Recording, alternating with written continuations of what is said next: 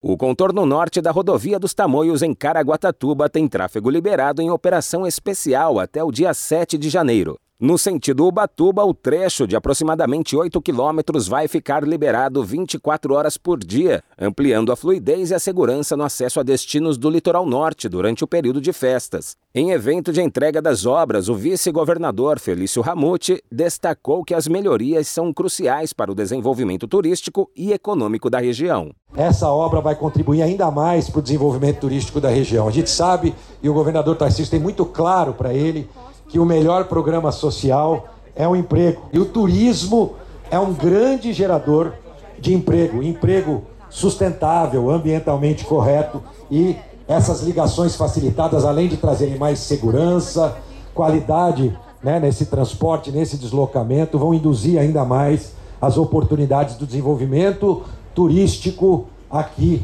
na nossa região do litoral norte. O contorno norte tem pista única com fluxo nos sentidos Caraguatatuba e Ubatuba, além de quatro túneis, dois em cada direção, lado a lado, com extensões entre 270 metros e 395 metros. A partir do dia 8 de janeiro, com a continuidade das obras na rodovia, o trecho terá interdição no período noturno de segunda a quinta-feira, das 10 da noite às 6 da manhã, e liberação total às sextas-feiras, sábados e domingos. Durante os fechamentos noturnos, os motoristas deverão fazer o trajeto pela rodovia Rio Santos. A Artesp orienta que os motoristas fiquem atentos à nova configuração de trânsito na região durante a operação especial no contorno norte, para simplificar o acesso ao novo trecho.